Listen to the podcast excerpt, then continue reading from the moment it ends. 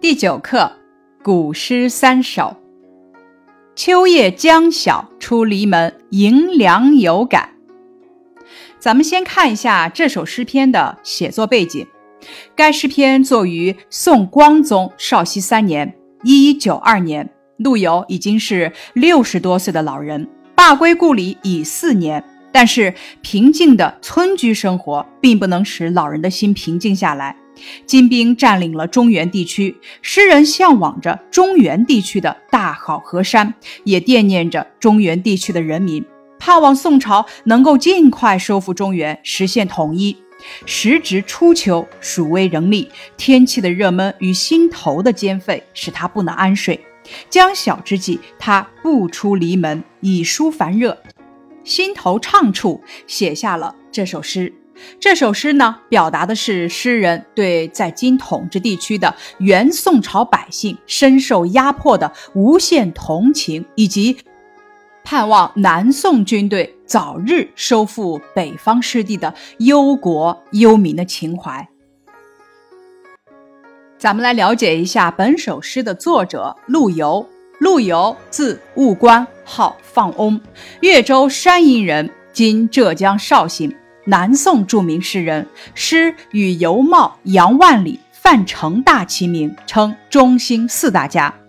其文学成就，他的诗歌内容极为丰富，抒发政治抱负，反映民间疾苦，风格雄浑豪放，书写日常生活也多清新之作，是我国文学史上一位具有深远影响的诗人。其主要作品有《示儿》。秋夜将晓出篱门，迎凉有感等。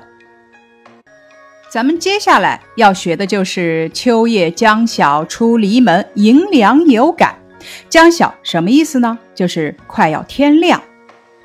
诗题的意思是秋天夜里天快要亮了，走出篱笆门，不禁感到迎面吹来的凉风，十分伤感。接下来。咱们开始学习这首诗。诗一开始劈空而来，气象森严的两句是“三万里河东入海，五千仞岳上摩天”。三万里河指的是黄河，三万里形容很长。五千仞岳指华山，仞是长度单位，五千仞呢形容很高。摩天。意思是碰到天，形容极高。山河原本是不动的，但是呢，诗人用了“入魔”二字，就使人感到这黄河华山不仅雄伟，而且虎虎有生气。这两句一横一纵，北方中原半个中国的形胜便鲜明突兀、苍茫无垠地展现出来了。奇伟壮丽的山河标志着祖国的可爱，象征着民众的坚强不屈，已留下了丰富的想象空间。然而，大好河山陷于敌手，使人感到无比愤慨。这两句意境扩大深沉，对仗工整，尤为于是。这两句的意思是：黄河奔流入海，华山高耸入云。那咱们思考一下，这首诗的前两句为什么要写壮丽的河山呢？祖国河山壮丽，但已沦为敌占区。诗人将悲凉、伤感、痛楚之情融入景色描写之中，为自己感情的抒发做了铺垫。诗的前两句描写黄河和华山，对仗工整，意境雄浑。诗人通过“三万里”和“五千仞”的夸张比喻，以及“入”和“上”两个动词的运用，让人感到黄河华山不仅气势雄伟，而且富有生气。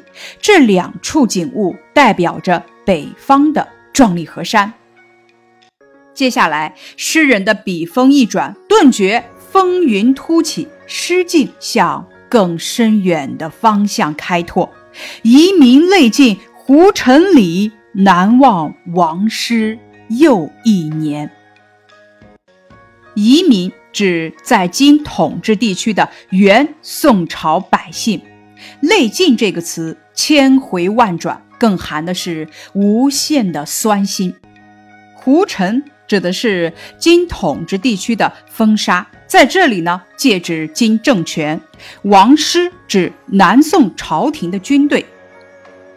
咱们再回顾这两句，眼泪流了六十多年，早已尽了。但即使眼哭中见血，那些心怀故国的移民依然期望南天。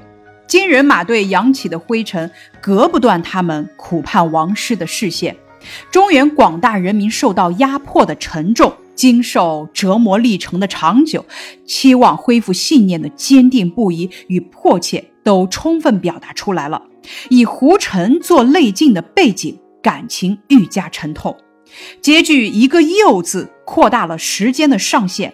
他们年年岁岁盼望着南宋能够出师北伐，可是岁岁年年，此愿落空。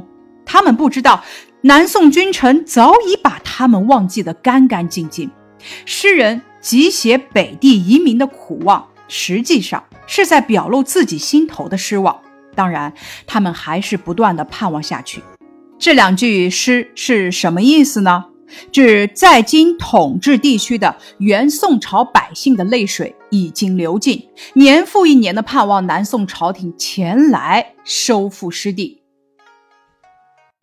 诗人后两句笔锋一转，由北方的景物联想到那些在金统治地区的原宋朝百姓，不禁发出一声喟叹。咱们讲的“泪尽”这个词什么意思？企盼南宋朝廷收复失地，却是一次次落空的失望之情，读来令人心生酸楚。诗人借在今统治地区的原宋朝百姓之口，表达的是自己失望而尚未绝望的心情，因而使得这首诗所表达的爱国之情更为厚重深沉。问题：“尽”字说明了什么？“尽”指的是眼泪流干了，移民流干的是痛失亲人的泪。家破人亡的泪，流离失所的泪，尽这个字，恰当的写出了移民们生活的悲惨和凄凉。所以现在你们知道了，在这漫漫长夜，诗人为什么睡不着了吧？他在想什么呢？想的是河山，想的是移民。咱们再次感受一下诗人忧国忧民的情怀。公元一一二六年，当时陆游只有两岁，金人攻陷北宋首都汴梁，俘虏了徽宗、钦宗两个皇帝，山河沦陷，中原国土全被金人侵占。宋钦宗的弟弟赵构逃到江南，在临安即位，史称南宋。南宋小朝廷并没有接受北宋亡国的惨痛教训而发愤图强，当权者不思收复中原失地，只求苟且偏安，对外屈膝投降，对内残酷迫害岳飞等爱国人士，社会极度黑暗。陆游两岁的时候，奔腾的黄河、巍峨的华山、大片的中原领土沦陷敌手。陆游六十八岁的时候，写下了咱们学的这首诗。陆游的这首诗用歌颂高山大河的奇观美景来衬托神州路程的悲痛。抒发的是广大民众的情高意切，来讽刺统治者的麻木不仁，将时代社会的矛盾冲突既全面深刻的揭露，又高度集中的概括于这首诗中，理想与现实，热爱与身份交织辉映。所给予人们的启示超越了时间与空间的范畴，不是百年万里所能限量的。这种恢宏壮阔的境界，在盛唐绝句中还不多见，却于中唐以至宋代诗人笔下不断有所开辟，是值得特殊注意与珍重的。清华大学教授蔡以江这么点评：黄河和华山当时都在敌人控制之下，诗人极力歌颂河山之雄伟，以引入后两句，犹能起到发人深省的艺术效果。山河如此，民心如此，我们堂堂中国为何总不能振作起来而有所作为呢？王师北伐就那么困难吗？朝廷里享受着厚禄的当权者，难道就忍心让千百万移民年复一年的受金人的欺压蹂躏而永远失望吗？如此等等，都是这首小诗中所包含的潜台词。山东大学教授邹志芳这么评价。此诗妙处在于感慨由虚景生发，运用诗思从对面飞来手法。明明是诗人北望而有感，却出以移民泪尽难忘而有情，感慨便更加深一层。秋夜将晓出篱门，迎凉有感。这首诗以“望”字为眼。表现的是诗人希望、失望而终不绝望的千回百转的心情，诗境雄伟、严肃、苍凉、悲愤。以上是咱们对这首诗的学习内容，感谢你的收听。